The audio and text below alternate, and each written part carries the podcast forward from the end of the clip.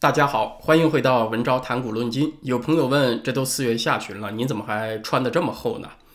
呃，我们这儿前两天还下雪呢，你相信吗？呃，加拿大今年的春天确实也算来的比较晚，我这屋里开着暖气，都还得穿一件毛衣。反正这两年吧，在全球各地都说得上是天人失序啊。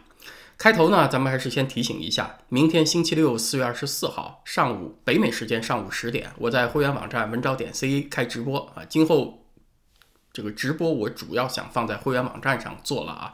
那欢迎会员网友们准时到场，没有加入会员的朋友们呢，欢迎加入会员，咱们现场开聊，您提出问题，咱们问答互动。今天在这个频道，咱们聊个什么话题呢？就是美国版的举国体制也登场了。啊，这个举国体制可不是中国所独有的，但是中美的举国体制啊是有差异的。咱们今天来好好聊聊这个话题。在四月二十一号，美国参议院外交委员会是以非常高的票数，二十一票赞成，仅仅一票反对，通过了一项法案，叫做《二零二一年战略竞争法案》。你可以把它称之为美国版举国体制登场的一个雏形方案吧。啊，它是要求美国政府动用。外交的、经济的各种层面、各种各样的工具去和北京对抗，也可以称之为全面抗共法案。这个法案呢，目前还不是正式的法律，但是呢，因为它在参议院外交委员会得到了如此多的支持，那么最后在一百名参议员当中投票通过，应该是没啥悬念的。最后在众议院通过也是可以预期的。呃，它可以算是构成了美国版举国体制雏形的一部分，还有另外一部分。就是在这个二零二一年战略竞争法案提出的同时，有另外一个法案叫做无限边疆法案，是由呃参议院民主党领袖舒默联合另外一个共和党籍参议员叫做 Todd Young 一起提出的。这个无限前沿呢，又被翻译成无限边疆啊，Endless Frontier。这个前沿指的是中美科技竞争的前沿，所以后面这项法案呢，它是针对中美科技领域的。无限前沿法案呢？它是要求国会在五年之内拨出一千亿美元，用来资助科研领域的研究，其中大约一百亿美元呢是用于建立全国性的科技中心。所资助的领域呢，包括了人工智能、呃机器人、半导体、生物科技、呃通信和网络技术等等十个前沿领域啊。所以呢，这两个合起来就相当于是美国政府积极介入产业界和中共竞争这么一个举国体制的雏形版。露面登场了。目前这个无限前沿法案呢，还只是一项动议啊，它还没有真正在参众两院任何一院来表决。这项法案其实早在去年五月份就提出来了，因为疫情紧急，就一直没排上审议。今年算是旧事重提。但是呢，考虑提出这项议案的人，一个是民主党的大佬，另外呢，在共和党这边呢，也没有什么反对的理由，所以最后通过的希望也比较大。无限边疆法案里提出的一千亿美元这个资源，老实说呀，还真的不多。要知道，去年九月份彭博社的报道，中国计划二零二五年之前要投入多少钱研发芯片呢？是九点五万亿人民币，是合一点四万亿美元。仅仅这一项就超过了这个无限前沿法案美国出资规模的十倍了。至于说那个二零二一年战略竞争法案里面，国会的拨款就更加少得可怜了，呃，它里面是说，在网络安全方面的投资是二零二二年到二零二六年每年一亿美元，啊，比起中国那个举国体制投入的资源规模，确实美国刚刚起步要小得多。当然，中国政府投入芯片研发的那好几万亿人民币，应当还包括了政府指令下金融机构给某些企业的定向贷款。也许还包括了未来几年政府采购国产芯片的预算在内，它不全都是政府用财政资金所设立的项目，这些芯片研发的机构去申请经费，它不仅仅是这一部分啊。美国这边呢，国会当然是没有办法下令银行给谁贷款的，这个社会庞大的金融资源，它是没有能力直接调动的，所以美国国会说划拨多少钱，它只是花纳税人的钱，还有呢就是发行国债得来的钱其中的一部分。国会呢是负责划拨经费，他负责管钱包嘛。政府拿到钱以后呢，负责把它花出去，交预决算报告，它是这么一个体制。在中国呢，啊就没有这么多条条框框了，反正全国资源都姓党，呃，中共能够调动的资源总量，短期内是远远大于美国的。所以，美国这个举国体制呢，确实只是一个雏形，才刚刚起步呢。正好呢，这两天我在请会员网友啊，就是提前写出问题，咱们明天直播的时候好讨论。有一个网友提出一个问题，就是关于这个举国体制的，他就问：美国这种自由市场经济国家和中国的举国体制竞争，能赢得了吗？啊，他对此有相当的怀疑。啊，结果第二天，美国参议院这个二零二一年战略竞争法案就出来了。那我觉得，关于举国体制啊，是一个非常值得深入去聊的话题。啊，哪个国家都有举国体制，它并不是说天生与某一些社会制度就无缘的。那什么叫举国体制呢？当然就是国家主导，集中全社会的资源去干一件事儿嘛。那战争这种事情肯定就是举国体制了，不用说。那除了战争，在平时呢？确实，像美国这种弱政府、强社会、崇尚自由的环境呢，国家要调动庞大的社会资源要有些难度。它就是起步门槛比较高，它得国民受到很大刺激，达成了广泛的共识以后，才能够干得了这件事儿。那二战以后，美国有没有动用过举国体制呢？当然有嘛。二战以后，美国举国体制体现出的爆发力，最早就表现在载人航天项目上，这个阿波罗登月计划。一九六一年，苏联是第一次实现了载人航天飞行，把那个宇航员尤里加加林送到了三百多公里的轨道上，环地球飞了一圈儿。那这个事情呢，是给美国人以巨大的刺激，表示苏联在航天科技上开始超越美国。美国马上就奋起直追啊！你别看美国那个环境，平时枪来枪去的，在强烈的刺激之下，它速度超级快，甚至比很多社会主义国家的反应还快呢。就在加加林上天以后一个月。还不到一个月啊，美国就发射了自由七号飞船，把美国宇航员谢伯德送上了太空，先追平再说啊，然后就该我登场了啊，瞧瞧我的厉害吧！基本上也是同步吧。一九六一年，美国就启动了这个阿波罗登月计划，就要把苏联远远甩在后面。从一九六一年到一九七二年，这个载人登月计划结束，一共耗费了四百九十多亿美元。当时的四百九十多亿美元那是非常巨大啊！美国的拨款最高峰是在一九六八年，啊，那一年登月项目就花了九十八亿多美元，占了那一年美国 GDP 的百分之零点五七和全部科研经费的百分之二十。阿波罗十一号呢，一九六九年登月啊，总共到一九七二年实现了六次载人登月，那就把苏联甩的不是几条街那么远了，那基本上就是没有追上的可能了。所以说，美国的举国体制当然是有的，只是平时不用，平时确实是自由散漫。而中国这边呢，就是一年三百六十五天都是举国体制。所以，如果您要问这种一年三百六十五天的举国体制是不是优于自由散漫呢？呃，我认为也不是的。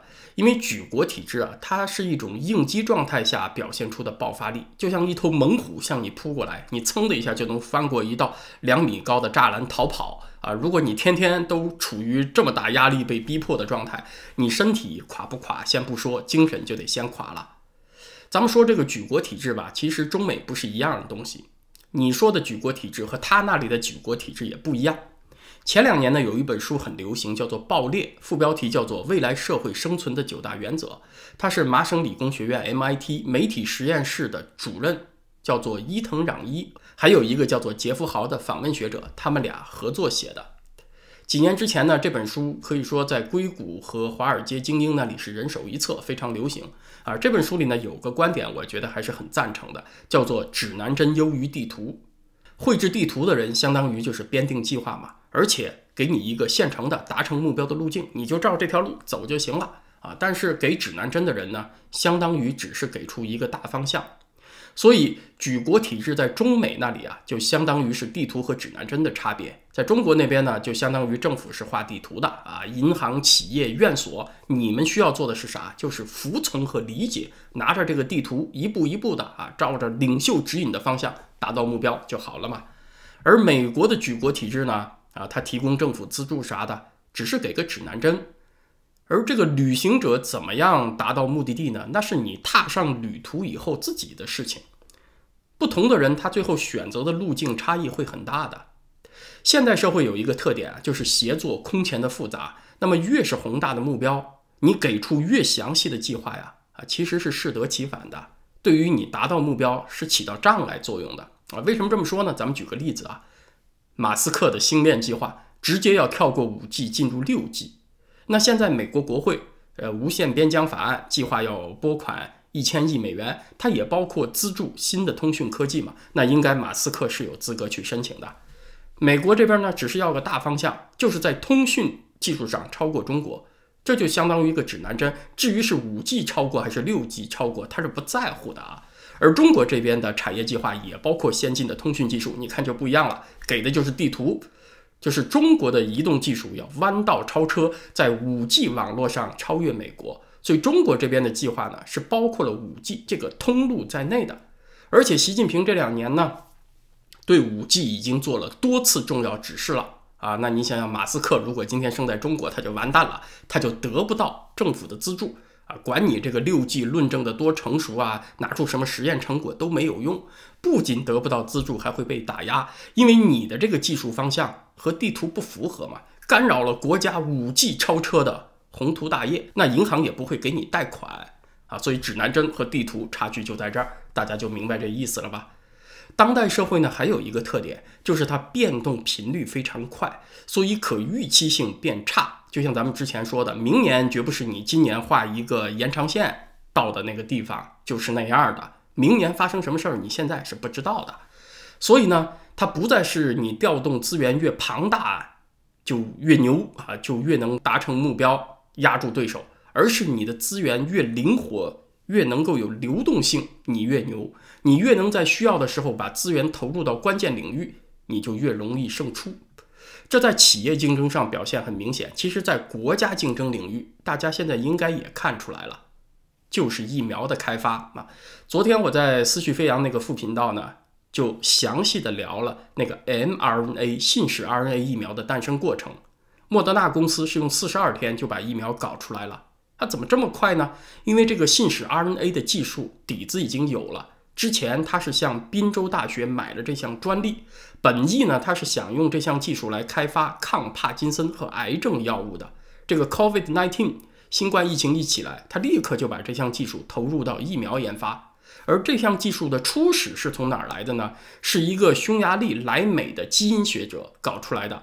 而且这位大姐一直是郁郁不得志啊，之前老是申请不到科研经费，结果呢，就是有一天去打印文件的时候，在办公室的打印机前面和另外一位免疫学者两个人就聊了那么一会儿，结果呢，就聊这几句，两个人两眼同时放光，你就是我等的呀，哎呀，我等的也是你啊，当下立刻拍板，咱们一起组队打怪升级。所以你看，这个疫苗这项新技术的诞生和投入使用。它是整个社会按模块化方式存在所运作的结果，它不是一个庞大机器这种方式运作的结果啊！这个最高层下一个指令，摁动这个机器的开关，然后就咣当咣当转起来了，不是的。按照小功能模块的方式存在呢，它可以按照当前的需要随时拼装组合。你看这两位学者啊，对自己的研究方向都有决定权，拉谁入伙完全是自己说了算，就。等这个打印文件、喝杯咖啡的功夫，聊了几句就两眼放光，马上就思乡受寿了。他就不用再打报告啊，领导签字批不批就没有这回事儿。这个制药公司买来的专利呢，他立刻投入了新的用途，也没有遵照原来的计划。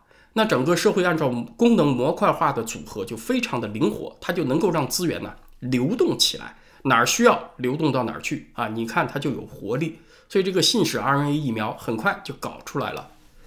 那我认为，像中国这样的政府强主导型的举国体制呢，它是画地图而不是给指南针，很难有什么持续的优势。这种高度官僚化的决策呀，就非常不利于把握那种变化频率快的节奏，很容易就搞成了自我绑架下不来台了啊！你像中央领导持续对五 G 的重要性做出指示，那执行的人呢？他不搞出成绩来，你不等于打了领导的脸吗？你不等于说领袖指示出错了吗？哪怕你知道这个五 G 很快就会落后，那人力物力也得投下去，它非常就容易造成这个投资的偏差，造成产能过剩和实际需要相脱节了。其实习近平所说的这个制度自信、道路自信，当然也包括了举国体制啊，但是这个自信其实苏联就有啊。有一个鲜为人知的故事啊，就是其实苏联也制定过登月计划，和美国呢是同步竞争的。苏联这个计划呢是分两步走，咱们今天讲讲这个故事啊。是一九六七年先实现载人飞船的绕月飞行啊，因为一九六七年呢是十月革命五十周年，所以先绕着飞一下，给咱们这个十月革命献个礼啊啊，放两个礼花，打打鸡血。然后呢是一九六八年载人登月，踏上月球表面。如果这个计划实现的话呢，确实苏联会抢先一步，比美国一九六九年登月还早一年踏上月球的土地，就充分显示了我社会主义制度优越性嘛。但是呢，计划虽然很好，刚出炉两个月，苏联就发生了宫廷政变，这个力推太空项目的赫鲁晓夫就被赶下台了。然后就勃列日涅夫上台，勃列日涅夫对太空这种事儿就没那么关心，他的首要问题啊是处理各种各样的内外矛盾，就包括和当时中共打嘴仗撕那什么啊，就先忙活了两年。然后呢，这个登月计划苏联版的就先搁置了两年。等勃列日涅夫回头能够顾过他来的时候呢，啊，结果屋漏偏逢连夜雨啊，一九六六年，苏联的火箭总工程师克罗廖夫挂掉了，去世了。官方呢是说他癌症不治，死在了手术台上啊。但是坊间有个传闻说他那个癌症其实没有大碍，就是割痔疮被庸医给害死了啊。你这死的也挺窝囊啊。但是这个传闻是不是真的，咱确实不知道啊。有这么个传闻，但是科罗廖夫一死呢，后果很严重，他的继任者呀就不够称职了，在火箭研发这个关键的环节就耽搁下来了。这一耽搁吧，可是政治压力又大啊。中央领导呢是要求一定要按时间完成，那宇航部门没办法，只好做赌博式的硬上。在一九六九年七月份，苏联进行了一次试验发射，结果呢，这个火箭刚刚腾空几十米，就重重的坐了下来，在发射台爆炸，一下就炸死了一百五十个人。啊，那这次重挫呢，是让苏联的登月计划从此一蹶不振呐。所以你看这个过程啊，苏联的举国体制，它的基本运行方式和中国是一样的，是这种庞大机器式的，它不是按模块组合的。这种庞大的机器呢，就有个问题，你某一两个关键部位出问题啊，整个机器就瘫掉了啊。不管是领袖的变更啊，或者某一两个关键的官僚的意外，整个机器就无法按计划运行了。但是你对比美国这边就不一样了啊，美国的登月计划一九六一年开始的嘛。经历了一九六三年肯尼迪总统遇刺，后来又经历了约翰逊总统和尼克森总统，一直延续下来，没有间断，这就和苏联形成了强烈的反差。那你说，同样是举国体制，优势在谁那一边呢？啊，可能呢，习总书记也明白这个道理啊，我这个举国体制得我一直在位才管用啊，才有这个优势。可是为了维持您的一直在位呢，就得把所有政敌一网打尽了啊！同时还得钳制言论，挤压自由思想的空间，这也是有强大副作用的呀。这种强大副作用呢，又大大提高了举国体制出错的成本，就是只能够去祈祷您千万别出错啊！